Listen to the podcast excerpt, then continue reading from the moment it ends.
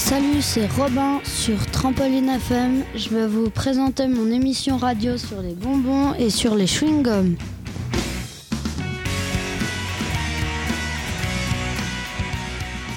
L'histoire du chewing-gum. Dès la préhistoire, les hommes mâchaient de la sève de conifères. Des empreintes dentaires ont été laissées sur des résines dont le polyphénol, qui est un arbre de région chaude. Il y a plus de 5000 ans, les Mayas au Mexique mastiquaient de la sève de sapotillier, qui est aussi un arbre fruitier tropical d'origine américaine, mais c'est pas spécialement un arbre de région chaude. Ils mâchaient ça pour se muscler les mâchoires et les hommes pour se rafraîchir la laine. La sève de cet arbre est un latex appelé chicle, prononcé chiclé. Les Grecs utilisaient quant à eux le pistachier lentisque, qui est un arbre. Les Asiatiques mâchaient le bétel, qui est un poivrier grimpant. Les Amérindiens des Andes chiquaient les noix du colatier et ceux d'Amazonie chiquaient des boulettes de tabac. Les Européens adoptèrent cette habitude à la suite de l'importation de cette plante en France en 1560. Le chewing-gum moderne naît en Amérique en 1869. Antonio Lopez de Santa Anna, général mexicain, est chassé de son pays par la Révolution. Il arrive à New York avec son trésor de Mexico, 250 grammes de sève séchée de sapotier, pour en faire un substitut au caoutchouc. Il charge Thomas Adams de négocier le chicle qui finalement s'avère impropre, mais Adams conserve le stock et le revend en pharmacie à un coût inférieur à la paraffine. C'est le début du succès. D'autres tentent d'améliorer le produit. Ils ajoutent du sirop de glucose dans ces gommes à mâcher. William Sample, dentiste de l'Ohio, obtient le premier brevet d'invention du chewing-gum moderne en dissolvant du naphte et de l'alcool en y ajoutant une petite dose de réglisse pour lui donner un goût agréable. Le chewing-gum a été popularisé en Europe par les Américains à la fin de la Seconde Guerre mondiale. Les forces armées des États-Unis fournissent à leurs soldats des chewing-gums depuis la Première Guerre mondiale car ils aident à la fois à la concentration et au combat du stress.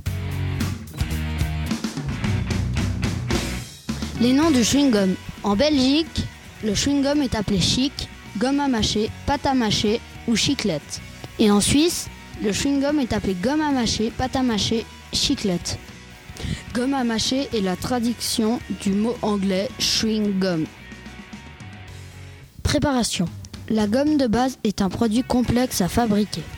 Les ingrédients sont dosés avec rigueur pour obtenir des gommes plus ou moins élastiques. Ensuite, les ingrédients sont malaxés comme le pain. On ajoute à cette base les arômes, les édulcorants ou le sucre ainsi que divers additifs.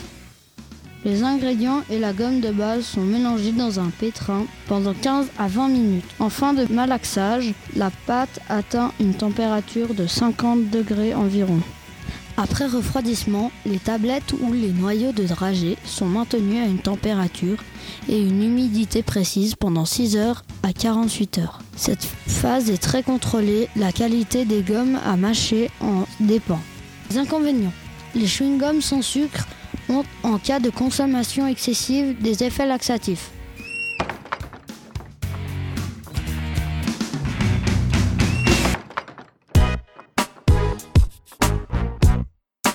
Les bonbons.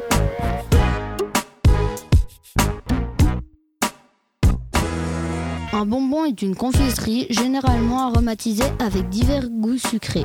Le bonbon est un marché mondial. Les enfants sont les principaux consommateurs de bonbons. Les bonbons sont souvent très colorés et prennent régulièrement des formes fantaisistes. Moi, la sorte de bonbons que je préfère, c'est les nerds. C'est des petits euh, bonbons, des sortes de petites euh, pastilles avec un goût un peu acidulé, avec euh, un peu le goût de fruits. Ça ressemble un petit peu à la langue de chat, mais c'est en petites pastilles, comme je dis, mais sauf que c'est pas des pastilles régulières. Il peut très bien y en avoir un qui est plus carré que rond. En fait, c'est vraiment des sortes de gros morceaux de sucre durcis. au goût de fruits. Alors de base, c'est des bonbons new-yorkais, mais on peut les trouver ici à Nyon.